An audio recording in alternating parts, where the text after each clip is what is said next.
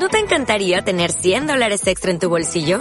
Haz que un experto bilingüe de TurboTax declare tus impuestos para el 31 de marzo y obtén 100 dólares de vuelta al instante.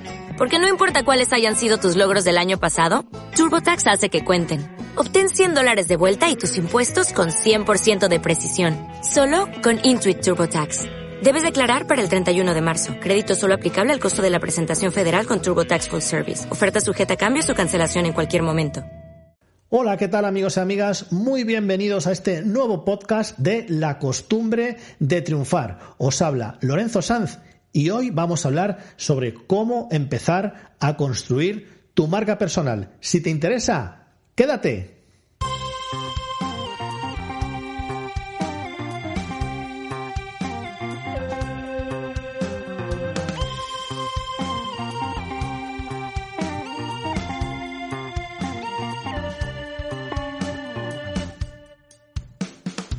Bien amigos, si lo que queréis es empezar a construir vuestra marca personal, tenéis que empezar a comprender lo que los demás piensan de vosotros. La percepción trata precisamente sobre eso, sobre qué es lo que la gente piensa de ti. Por esta razón hay que aprender a escuchar sin convertirte en alguien que no eres, ni llevar al extremo actitudes que no van contigo solo con la intención de gustar más o de que alguien pueda tener mejor concepto de ti. De partida, cada uno debemos asimilar que somos lo que somos. Si mucha gente coincide en tener una percepción concreta sobre un rasgo específico tuyo y esta percepción no es favorable, es inteligente por tu parte, primero, ser humilde y después tratar de averiguar por qué razón piensan así o cómo puedes mejorar esa percepción. Si consigues hacerlo, conseguirás impactar más y mejor en todas esas personas. Recuerda que la huella que dejas al relacionarte con los demás es imborrable. El branding personal tiene que ver con lo que eres y con tu identidad, y ese será el punto de partida que debes tomar para iniciar la construcción de algo más consciente y sólido en el caso de que todavía no lo tengas. El branding se divide en tres conceptos, la gestión de uno mismo, la imagen personal y la comunicación no verbal, que se asocian dentro del mismo ámbito, y finalmente la imagen profesional. Si hablamos de la gestión de uno mismo, este concepto incluye el propósito de vida, la vocación, el éxito y las competencias, la neurogestión y la inteligencia emocional, la administración de la energía vital, la gestión del tiempo, el liderazgo, la ética y los valores, las fianzas personales o cómo ser próspero en la abundancia, la neuroinfluencia, los niveles de conciencia personal y el emprendimiento.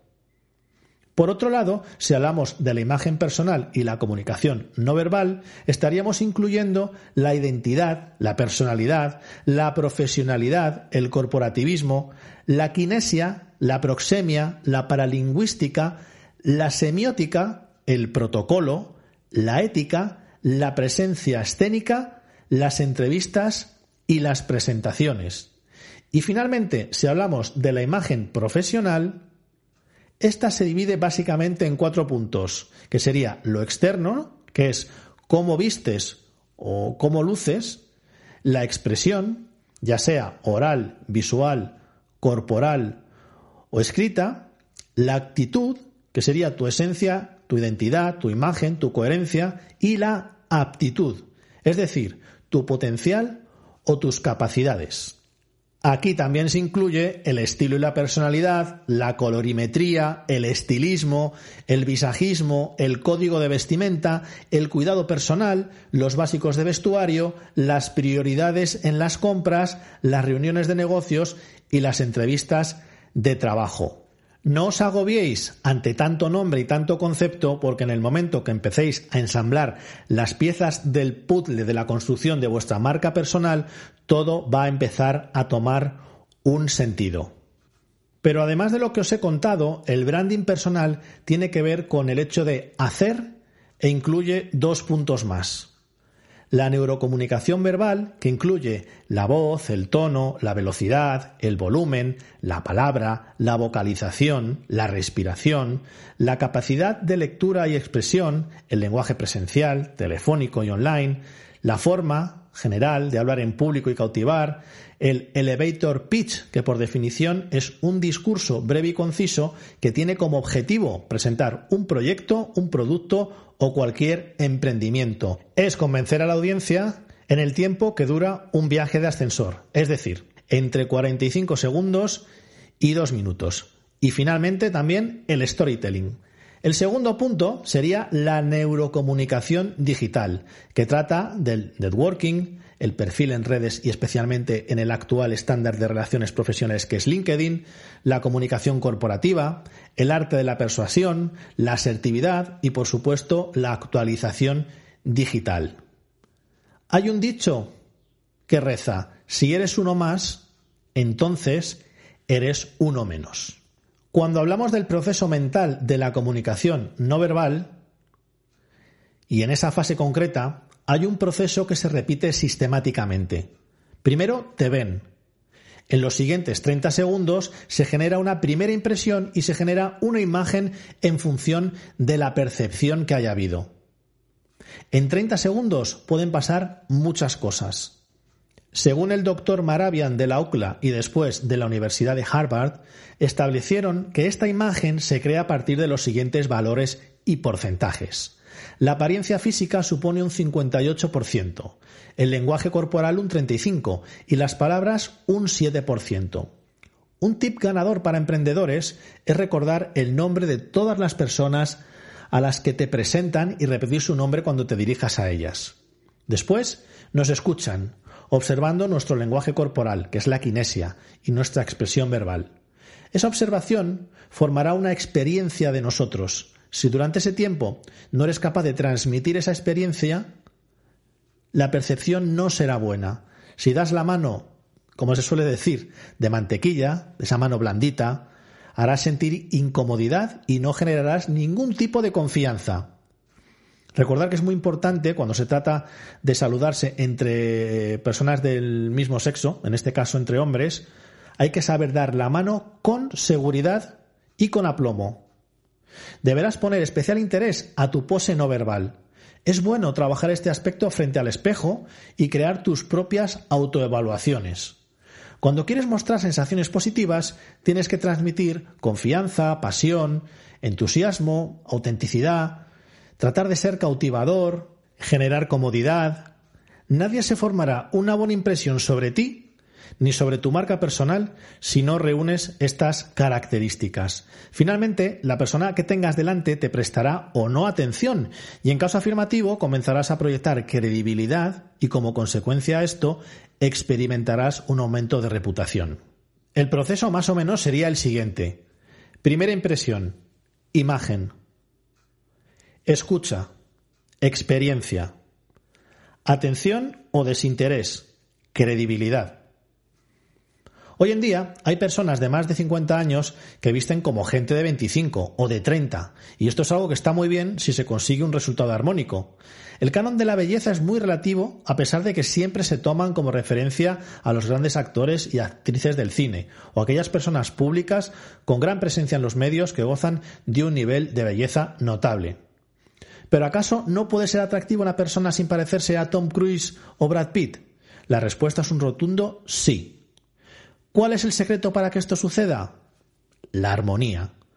¿Cuántos Brad Pitts y Tom Cruises cierran grandes acuerdos profesionales y negocios lucrativos en su día a día? Pues yo creo que pocos.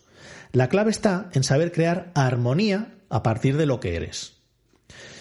Se originan los cánones de belleza para generar una buena presentación y suscitar confianza en el cerebro del otro, mostrando que eres lo que dices que eres. En casi todos los lugares a los que recurrimos, la confianza está disminuyendo de forma estrepitosa. La confianza en nuestra cultura en general, en nuestras instituciones y en nuestras empresas, es significativamente menor que hace una generación. Diversos estudios muestran que solo el 49% de los empleados confían en la alta gerencia y solo el 28% cree que los CEO son una fuente creíble de información. Se supone que la confianza es aquel motor que a día de hoy debería hacer girar al mundo. Y lo cierto es que ahora mismo estamos experimentando una crisis de confianza tan grande que esto no sucede. Y esta crisis nos obliga a hacernos tres preguntas. Primero, ¿Hay un costo medible para la baja confianza? Segundo, ¿hay un beneficio tangible para la alta confianza? Tercero, ¿cómo pueden los mejores líderes generar confianza en sus organizaciones y dentro de ellas para cosechar los beneficios y la alta confianza? Bien, la mayoría de las personas no saben cómo pensar en las consecuencias organizativas y sociales de la baja confianza porque no saben cómo cuantificar o medir los costos de un factor llamado blando. Para muchos, la confianza es intangible, no cuantificable. Si esto sigue así, la gente no sabrá cómo abrazarlo o cómo mejorarlo, pero el hecho es que los costos de la baja confianza son muy reales y desde luego son muy cuantificables y tremendamente asombrosos. Piénsalo de esta manera. Cuando la confianza es baja, en una empresa o una relación, coloca un impuesto oculto en cada transacción, cada comunicación, cada interacción, cada estrategia, cada decisión se graba, baja la velocidad y dispara los costos. Mi experiencia es que una desconfianza significativa duplica el costo de hacer negocios y triplica el tiempo que lleva hacer las cosas. Por el contrario, las personas y organizaciones que han ganado y operan con alta confianza experimentan lo contrario a un impuesto. Es decir, es como una especie de dividendo multiplicador de rendimiento, lo que les permite tener éxito en sus comunicaciones, interacciones y decisiones y moverse con increíble velocidad. Un estudio reciente de Watson Wyatt mostró que las compañías de alta confianza superan a las compañías de baja confianza en casi un 300%. La capacidad de establecer, crecer, extender y restaurar donde sea necesario la confianza entre las partes interesadas es la competencia crítica del liderazgo que se necesita a día de hoy. Y se necesita más que cualquier otra competencia. Engendrar confianza es, de hecho, una competencia que se puede aprender, aplicar y comprender. Es algo en lo que puedes ser bueno, algo que puedes medir y mejorar, algo por lo que puedes mover la aguja y tienes que tener en cuenta y ser muy consciente de que no puedes ser un líder efectivo sin confianza. Como dijo Warren Bennis, el liderazgo sin confianza mutua es una contradicción en los términos. Y una pregunta que puedes hacerte totalmente justificada es cómo crean confianza los mejores líderes, los más exitosos. Bien, el primer trabajo de cualquier líder es inspirar confianza. La confianza nace de dos dimensiones, del carácter y de la competencia. El carácter incluye su integridad, motivo e intención con las personas, y la competencia incluye sus capacidades, habilidades, resultados y trayectoria. Ambas direcciones son vitales. Con el creciente enfoque de la ética en nuestra sociedad, el lado del carácter de la confianza se está convirtiendo rápidamente en el precio de entrada en la nueva economía global. Sin embargo, el lado diferenciador y a menudo ignorado de la confianza, que es la competencia, es igualmente esencial. Puedes pensar que una persona es sincera, incluso honesta, pero no confiarás plenamente en esa persona si no obtienes resultados. Y lo contrario es cierto. Una persona puede tener grandes habilidades y talentos y un buen historial, pero si no es honesto, tampoco vas a confiar en esa persona. Los mejores líderes comienzan enmarcando la confianza en términos económicos para sus empresas. Cuando una organización reconoce que tiene poca confianza, se pueden esperar enormes consecuencias económicas. Todo tomará más tiempo y todo costará más debido a los pasos que las organizaciones deberán tomar para compensar su falta de confianza. Estos costos pueden cuantificarse y cuando se hace, de repente los líderes reconocen que la baja confianza no es simplemente un problema social, sino que es un asunto económico. Los dividendos de alta confianza se pueden cuantificar de manera similar, lo que permite a los líderes presentar un argumento comercial convincente para la confianza.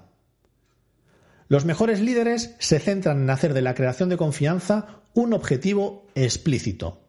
La confianza debe convertirse en cualquier otra meta que se centre, se mida y se mejore. Se debe comunicar que la confianza es importante para la gerencia y para el liderazgo. Y debe expresarse qué es lo correcto y lo económico. Una de las mejores maneras de hacer esto es realizar una medición inicial de la línea base de la confianza organizacional y luego realizar un seguimiento de las mejoras a lo largo del tiempo. La verdadera transformación comienza con la construcción de credibilidad a nivel personal. La base de la confianza es tu propia credibilidad y puede ser un verdadero diferenciador para cualquier líder. La reputación de una persona es un reflejo directo de su credibilidad y la precede en cualquier interacción o negociación que pueda tener. Cuando la credibilidad y la reputación de un líder son altas, le permite establecer la confianza rápidamente. Entonces la velocidad aumenta y el costo disminuye. Hay cuatro núcleos de credibilidad y son cuatro núcleos que funcionan en conjunto. Me refiero a la integridad, la intención, las capacidades y los resultados.